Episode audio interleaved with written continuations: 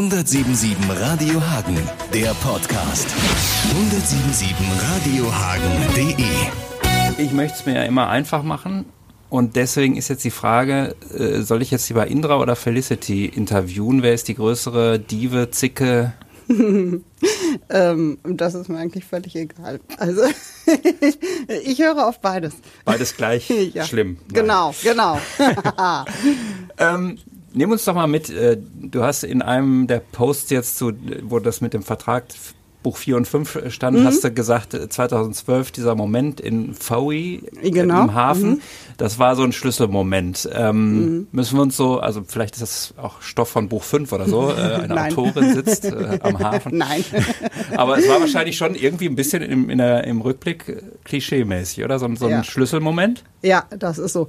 Ähm, überhaupt, also England war halt immer irgendwie so das Land meiner Träume, natürlich, weil ich äh, früher als Kind immer Agatha Christie gelesen habe. Und ähm, als wir angefangen haben, Dario und ich immer nach England zu fahren. Ich weiß gar nicht, irgendwann 2005, 6, 7 oder so. Und dann waren wir wirklich viel in England. Und ich habe mir immer gewünscht zu schreiben. Aber ähm, es gibt halt so viele Gegenargumente. Du findest nie einen Verlag, dann musst du ja auch Zeit dafür haben ne? und so weiter. Und ähm, 2012, als wir da am Hafen in Fowey saßen, wirklich eine wunder, wunder, wunderschöne südenglische Hafenstadt äh, mit, ich glaube, den höchsten ähm, Grundstückspreisen in ganz England da am Hafen. Ähm, aber wirklich eine schöne Gegend. Und ähm, da waren so diese großen Schriftstellerinnen, Daphne du Maurier und Agatha Christie, so allgegenwärtig. Ne? Daphne du Mauriers Wahlheimat war ja Fowey. Man kann auf Ferryside gucken, dieses ähm, Haus, in dem sie auch 20 Jahre gewohnt hat. Und ähm, da wusste ich irgendwie, ach, jetzt muss ich das nochmal ernsthaft in Angriff nehmen und schreiben. Und natürlich, ähm, ich bin nach Hause gefahren und habe angefangen. Und ich habe natürlich ähm, über England geschrieben. Und ähm, meine Geschichten spielen alle in England. Und ähm, ja, das äh, hat geklappt. Das, hast, äh, das heißt, du hast aber erstmal, weiß ich nicht, 200, 300 Seiten geschrieben, bevor du dann auf, auf Verlagssuche gegangen bist? Oder wie war der, der, der Ablauf? Der Ablauf war noch anders. Und zwar ähm, ich habe dann so ein bisschen gegoogelt erstmal im Internet, weil ich vorher, ich habe schon oft versucht zu schreiben, einen Roman zu schreiben und bin nach 100 Seiten stecken geblieben und habe dann so ein bisschen gegoogelt und ähm, bin auf ein Fernstudium gekommen von der Schule des Schreibens, Romanwerkstatt heißt das. Und ähm, man studiert zweieinhalb Jahre, man hat einen Fernlehrer, der einem, da schickt man auch Aufgaben hin, der korrigiert die dann auch und ähm, ich habe erst überlegt, das ist wirklich sehr teuer auch gewesen, ob sich das lohnt und ob ich es nicht abbreche, ob ich die Zeit habe, das zu machen. Und habe dann aber gedacht, gut, komm, ich möchte es ja jetzt wirklich machen und habe mich da angemeldet. Und das war die beste Entscheidung, die ich treffen konnte. Ich habe eine Studienleiterin gekriegt, die unglaublich ähm, strenge Kommentare gemacht hat. Also ich glaube, ein zart beseiteter Mensch, der hätte auch schnell gesagt, nee, ich mache da nicht weiter oder so. Also die schreibt dann zwar auch mal, ja gut, das ist sehr schön geworden oder so, mal ein Lob, aber dann kommen ungefähr 30 ähm, Kritikpunkte und die war auch echt, hat kein Blatt vor den Mund genommen. Aber das war für mich super, das war toll, denn dadurch habe ich wirklich einen Blick auf mein Schreiben gekriegt, nochmal so von außen, habe auch selber gelernt, aha, was würde sie jetzt sagen? Und ähm, das hat meinem Schreiben sehr, sehr gut getan. Ja, und am Ende dieser zweieinhalb Jahre, ich habe es schneller gemacht, ich glaube anderthalb oder zwei Jahre, da stand dann fertiger Roman. Und ähm, ich habe eben da auch gelernt, wie ich ein Exposé schreiben muss, wie ich äh, pitchen kann, zum Beispiel, ne, dass ich treffe meinen, genau, ich treffe meinen Lektor und ich muss dem im Aufzug über fünf Etagen erzählen, worum mein Roman handelt. Also in einem Satz das auf den Punkt bringen. Ja, und dadurch habe ich dann sofort einen Agenten gefunden, weil ich das eben so perfekt hatte, diese Verkaufsargumente. Das heißt, das war gut angelegtes Geld. Worüber sprechen wir dann? 5000 Euro? Genau, dieses Fernstudium hat 5000 äh, Euro gekostet, genau. Wow. Ja, aber gut, wenn äh, es zu was führt, ist natürlich äh, ja. auch ähm, nicht so gut wäre gewesen, wenn du gemerkt hättest, nee, das ist nichts für mich. ja, das ja wäre vielleicht auch gut gewesen. Äh, dann hätte man es ad acta legen können. Mhm. Ne? Also dann läuft man halt nicht immer im Traum nach. Wenn ich jetzt, ähm, dann hätte ich 5000 Euro in den Sand gesetzt, aber ich hätte halt mit diesem Thema abschließen können. Ja. Äh, heißt das, dass du spätestens seit der Zeit jetzt auch äh, Kritik absolut gefeit bist oder äh, also das ist ja immer, habe ich ja den ja. Kai auch gefragt in seinem Buch. Seine Frau hat immer gegengelesen, ja. na, hätte die auch sagen dürfen, das ist aber jetzt irgendwie Käse. Ähm, ja, also das hat mich äh, total weitergebracht. Das hat mich aber auch schon das Theater weitergebracht. Also ich weiß noch, als wir damals mit dem Literaturtheater angefangen haben, das war ja 2002, 2003. Und ich weiß, dass mich da, wenn mal uns irgendwie kritische Stimmen erreicht haben, dass mich das echt fertig gemacht hat. Und heute weiß ich, das habe ich schon durchs Theater gelernt, jetzt aber verstärkt auch gerade, wenn man im Verlag für einen großen Verlag schreibt. Ich habe zwei Lektorinnen, die meine Textarbeit da übernehmen und die ähm, das Beste da rausholen wollen. Die können kein Gänseblümchen in den Himmel malen und sagen, alles toll, sondern die nehmen jeden Satz auseinander ne? und jedes Wort wird überprüft. Und ähm, da darf man schon nicht empfindlich sein. Und aber ich weiß, die alle wollen ja nur, dass der Text so gut als möglich wird. Und ja, das hat, da hat mir das Theater geholfen, da hilft mir jetzt auch das Schreiben, dass einem ähm, Kritik, äh, dass man die konstruktiv wahrnimmt. Und auch wenn ich äh, kritische Stimmen mal bei Amazon oder so mal nur eine Drei-Sterne-Bewertung kriege und es schreibt irgendwie jemand was Fundiertes. Und ähm, ich kann das vielleicht auch nachvollziehen und sage, ach so, ja, gut, stimmt, kann ich auch äh, mal drauf achten, ist vielleicht auch ein Blickwinkel. Mhm. Also es ist schon hilfreich, also Kritik. Solange es kein äh, Hetzkommentar äh, unter einem Facebook-Post ist, ja. äh, da sollte man wahrscheinlich ja sowieso. Ah, oder so destruktive Sachen ja. oder sowas, ne? Also habe ich auch schon mal irgendeine Ein-Sterne-Bewertung bei Amazon gekriegt, die war, also da muss ich nur lachen. Das war so destruktiv, da, vielleicht ist das jemand, der mich persönlich kennt, der mhm. da irgendwie dachte, boah, der gönne ich das nicht, keine Ahnung. Aber ja, da lache ich dann drüber. Also das äh, nimmt einen dann nicht mehr mit. Wir müssen ja nochmal dazu sagen, DTV ist ja jetzt auch nicht so in dem Sinne eine Pommesbude. Das mhm. ist schon ein renommierter Verlag. Insofern sind die da auch äh, streng und äh, wissen aber wahrscheinlich mittlerweile schon, dass, äh, dass, ja, dass das irgendwie passt mit euch. Ähm, war das denn da nochmal hat das nochmal die Messlatte hochgelegt, also bevor es dann da auch zur Veröffentlichung kam, weil irgendwie, äh, es gibt ja viele, die so Eigenverlag oder ja. Book on Demand ja, oder sowas, ja, äh, ist vielleicht dann nicht so ein hohes Ding äh, genau. wie mhm. DTV. Genau, also ich habe auch, ähm, mein Agent hat ein Jahr gebraucht, um DTV zu finden. Das ist die normale Zeit, die man für ein Debüt, die ein Agent braucht, um ein Debüt an den Verlag zu bringen. Und ähm, dann hatte meine Lektorin, die das dann eingekauft hat, ihm auch gesagt, ähm, sie kauft es, aber unter der Prämisse, dass ich bereit bin, was zu ändern. Gerade bei meinem Debütroman, Der Klang der verborgenen Räume, da habe ich im, also der historische Erzählstrang, der war genauso geblieben, wie ich den hatte. Aber im Gegenwärtigen wollte sie halt noch größere Änderungen. Also da sind, weiß ich nicht, ungefähr 150 Seiten oder so rausgefallen. Also ich musste unglaublich viel rausnehmen, ein bisschen was umschreiben und ähm, da hat sie halt auch vorher gefragt, weil ich ja Neuling war. Und ich denke, es gibt bestimmt viele, die dann sagen, oh nein, ich nehme nichts weg. Und da war sie, äh, musste sie schon sicher gehen, dass ich da auch bereit war, Textarbeit zu leisten. Ähm, ja, und die Messlatte, ja, die ist definitiv höher, als wenn ich äh, im Selbstverlag verlegen würde oder ne, dieses Book on Demand machen würde. Klar, da kann ich machen, was ich will. Ja. Aber es nimmt dann, also das zieht nicht so weite Kreise, vielleicht mhm. wie bei äh, DTV. Genau. Ähm, du hast gerade schon das Stichwort England gesagt. Ich weiß nicht, ob du oder Dario, einer von euch beiden hat mir mal erzählt, wie das vor Ort abläuft, das Recherchieren. Also mhm. wieder, ne, Kai hat mit äh, Kriegsveteranen gesprochen und so. Äh, ihr seid eben viel in England sowieso unterwegs. Mhm. Und äh, nimm uns doch vielleicht mal mit, so ein typischer Ortstermin in so und so Haus, in so und so. ähm, ich habe mir sagen lassen, dass du da sehr ausdauernd bist und sehr penibel fast schon äh, im, im Recherchieren. Und Dario sitzt dann so nach einer halben Stunde im Pub um die Ecke mit einem bisschen Tee oder wie Ja, im Tea Room sitzt ja. er immer. Ähm, nein, das ist eigentlich, also England, wenn ich da bin, um ähm, Eindrücke, man sammelt ja eigentlich nur Eindrücke. Und ähm, was wir gemacht haben, ist halt ganz viel diese alten Herrenhäuser besucht, die man ja auch besichtigen kann. Ähm, und da einfach diesen Geist dieser Zeit aufzunehmen, Inspirationen zu sammeln und die eigentliche Recherchearbeit, die ähm, findet zu 95 Prozent am Schreibtisch statt. Also das ist halt Bücher lesen, ähm, dann diese Guidebooks, die ich mir in diesen Häusern dann immer hole, die wälze ich dann und äh, guck noch da rein und lese mir die Familiengeschichte durch. Ähm, Ja, und äh, hinterher fließen dann eben bestimmte dieser Häuser in meinen Roman ein, ähm, die ich dann natürlich ab, also die, die Häuser heißen dann anders, äh, die Räumlichkeiten sind oft genauso.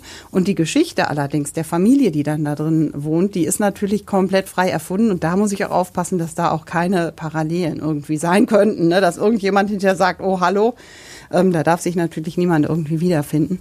Und daher, ähm, ich benutze halt wirklich einfach nur die Häuser und die erkennt auch keiner wieder, wenn er, weil die halt einen anderen Namen haben. Was ist, was ist daran das Faszinierende? Also ich kenne das von Irland, das, das ist so ja mein Steckenpferd und ähm, ja, ich sauge da glaube ich auch alles auf, wenn ich da, also äh, ne, jedes Grün, mm. jeder Grünton, den ich mm. dann da mhm. um irgendwo sehe.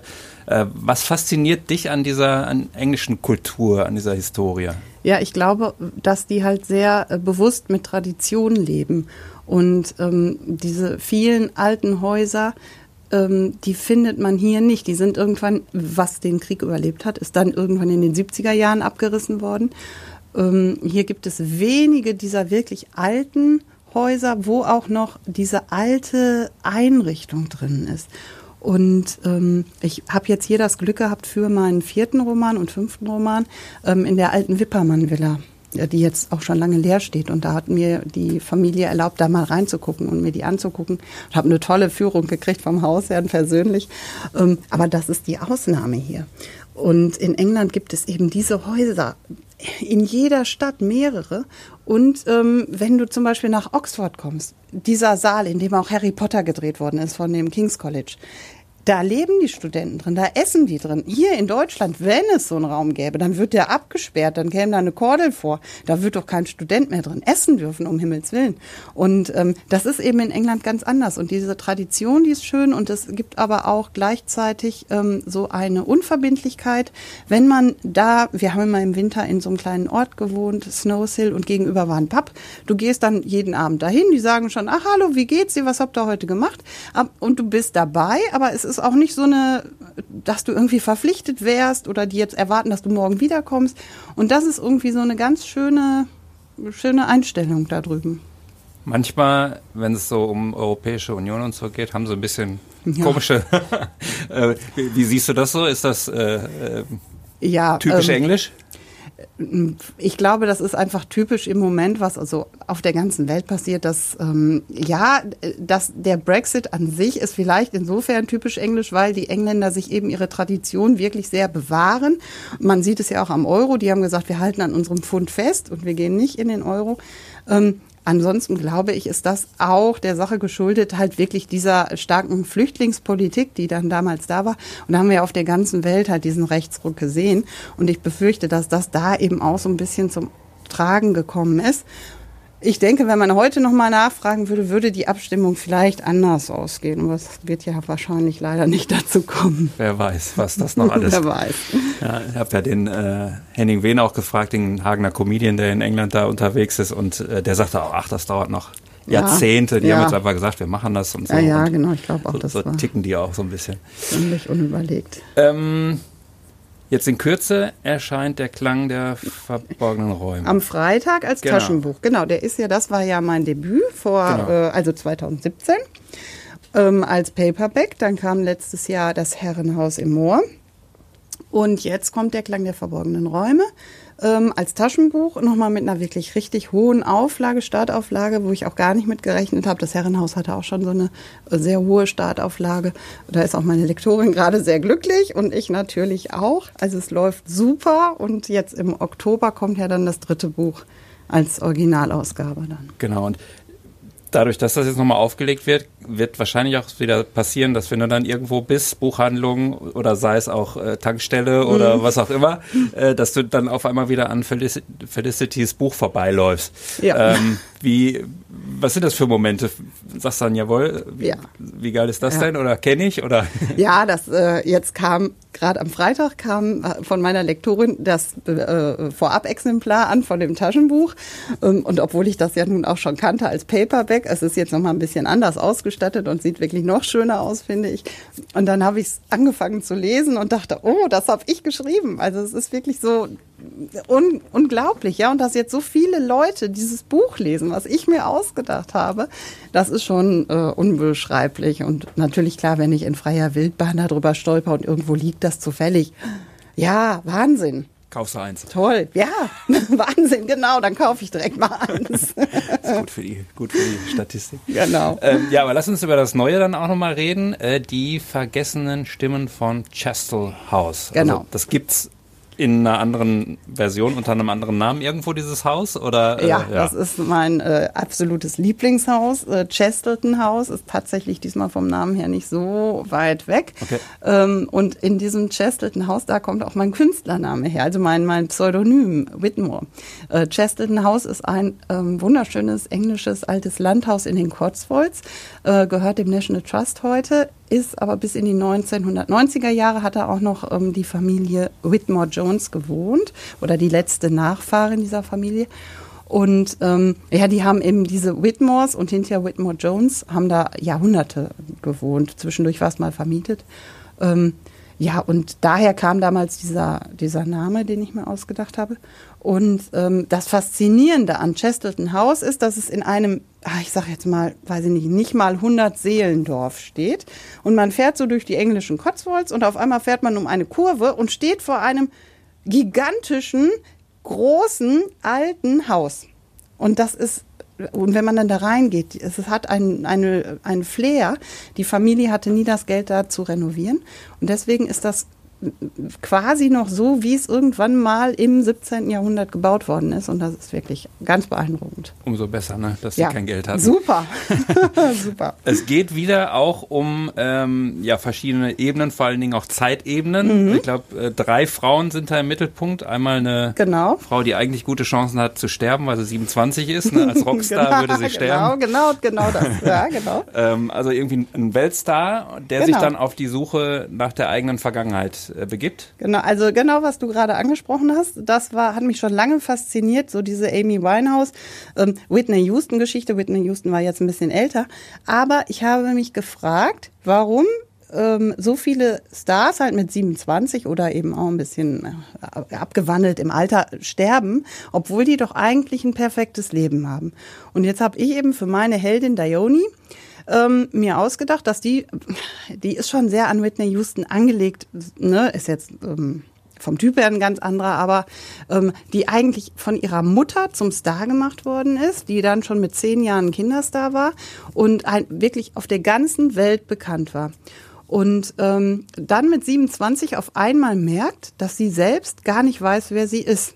Ne, sie belauscht ein Gespräch ihrer Mitarbeiter und merkt, die halten eigentlich überhaupt nichts von ihr. Und sie hat immer gedacht, das sind ihre Freunde, weil es auch die einzigen Menschen in ihrer Umgebung äh, sind, mit denen sie so viel Zeit verbringt, dass sie überhaupt eine freundschaftliche Beziehung aufbauen könnte. Und dann stellt sie halt fest, ähm, Moment, die sind nicht meine Freunde. Und was, wer bin ich denn eigentlich?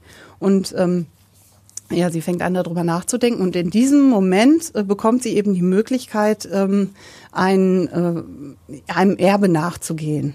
So, und äh, diese Gene äh, Möglichkeit, die nimmt sie dann wahr. Das hätte sie vor einer Woche noch nicht getan, ne? als sie noch fest verankert in diesem Leben war und noch nicht darüber nachgedacht hat. Und, und dann geht sie nach England und äh, in den Lake District. Also ich habe Chestel House nicht in die Cotswolds verpackt, sondern in den Lake District. Und ähm, ja, da macht sie sich auf die Suche nach ihrer Vergangenheit und stellt halt auch fest, dass sie tatsächlich auch schon ähm, große Sängerinnen in ihrer Familie hatte damals. Ja, und ähm, das ist schon eine sehr spannende Geschichte. Der historische Erzählstrang, der spielt im Alhambra in London. Das war so eine der ersten großen Music Halls und in der viktorianischen Zeit ähm, waren diese Musicals ähm, von vielen Leuten, die waren fasziniert davon. Es waren so äh, ja so Varieté-Theater eigentlich und gleichzeitig aber auch, wenn man sich die prüden, wirklich prüden Viktorianer vorstellt und dann sind da die Ballettmädchen, die ihre Beine zeigen, äh, war das auch ein großer Sündenpfuhl ne, für viele Leute. Okay. Und das äh, polarisierte dann natürlich auch. Bei Whitney Houston ja noch, die, die Tochter ist ja dann auch noch gestorben, ne? Genau. Glaub, mit, mit 18 genau, oder sowas. Genau. Das heißt also da der ganze das, die ganze Linie sozusagen. Genau, das ist, finde ich, ein ganz spannendes Thema. Ja, aber natürlich jetzt ähm, Chess, Chessel House, abgekürzt, damit es nicht auffällt. Genau. Klingt auf jeden Fall spannend. Ähm, Vielleicht nochmal ein kleiner Ausblick. Also 4 und 5 ist jetzt schon sozusagen eingetütet, noch nicht fertig geschrieben wahrscheinlich. 4 ist komplett fertig mhm. und 5 fange ich jetzt mit an. Ich habe jetzt äh, tatsächlich auch am Freitag mein Manuskript nochmal überarbeitet an meine Außenlektorin geschickt von dem vierten Teil und nehme jetzt zum Anlass, direkt den fünften Teil hinterher zu schreiben. Der soll ja dann auch recht schnell hinterher erscheinen, weil es äh, tatsächlich eine Reihe ist. 4, 5 und 6 werden zusammenhängen. Und ähm, das zum ersten Mal. Bisher waren das ja immer ein, einzelne Bücher, die dann noch abgeschlossen waren. Ja, und ähm, deswegen soll da natürlich der Abstand auch nicht ganz so lang dahinterher sein. Also werde ich das jetzt über den Sommer, habe ich mir vorgenommen, den fünften dann zu schreiben. Ist das denn so, also die, es gibt ja so auch da die Klischees oder die Extreme, äh, ne, dieses typische, das weiße Blatt Papier, an mm. dem der Künstler äh, verzweifelt? äh, oder bist du da vielleicht auch durch die gute Ausbildung da, äh, wo wir drüber gesprochen haben, da jetzt eigentlich ganz gelassen nur hast im Kopf und wirst das, das wird schon klappen, so nach ähm, dem Motto. Also Nein, schreiben kann schon schrecklich sein. Ganz schrecklich. Also das ist äh, nicht schön. Und ich finde gerade, es hat mir geholfen, die Ausbildung, weil man gelernt hat, dass man vorher plotten muss. Und wenn ich vorher plotte, und das Plotten ist schrecklich, das, das ist das, wo ich am meisten verzweifle, dass ich denke, ich kann gar nichts mehr schreiben, mir fällt gar nichts mehr ein, das ist alles total blöd, ähm, halt sich diese Geschichte auszudenken. Erst passiert das und dann passiert das und dann passiert das. So, aber wenn man das dann fertig hat und dann legt man es zur Seite und dann lese ich es mir drei Wochen später wieder durch, dann denke ich, oh, ist eigentlich gar nicht so schlecht. Und das habe ich ja jetzt schon fertig. Ich habe das Exposé geschrieben, ich habe ein Kapiteltreatment geschrieben. Das heißt, ich muss jetzt eigentlich nur noch runterschreiben. Trotzdem ist das erste Schreiben, diese Rohfassung, schrecklich. Also da bleibst du so oft stecken und denkst, oh, ist das wirklich gut? Ist das reicht das? Ähm, oder es fallen dir noch irgendwelche logischen Fehler auf und du musst doch noch mal was neu machen. Und hinterher ab dieser Rohfassung danach mache ich jeden Durchgang total gerne. Also diese ganzen Lektoratsdurchgänge und äh, das nochmal überarbeiten, das macht dann Spaß. Ähm, und wir machen jetzt mal noch zum Abschluss so, so eine gemeine Sache. Du hast ja jetzt das Standbein äh, Theater an der Bäume, äh, also Schauspielerin und, und äh, Regisseurin und so weiter. Und jetzt die Autorin, wenn, wenn jetzt nur noch eins gehen würde. Autorin. Immer, sofort. Also da würdest du darauf setzen? Ja, absolut. Also das war auch das, was ich immer wollte. Ich wollte als Kind, wollte ich schon Schriftstellerin werden ähm, durchs Theater, ich habe viel gelernt, auch gerade was Dramaturgie angeht und so weiter. Und ich glaube, meine Dialoge, die ähm, sind schon ganz gut und ich denke, die sind daher auch so gut, weil ich eben übers Theater sehr viel mit Sprache und so weiter mache. Ähm, aber nein, das ist das, was ich auch auf die Dauer ähm, machen möchte. Sehr gut. Toi, toi, toi dafür. Ja, danke. 1077 Radio Hagen, der Podcast. 1077radiohagen.de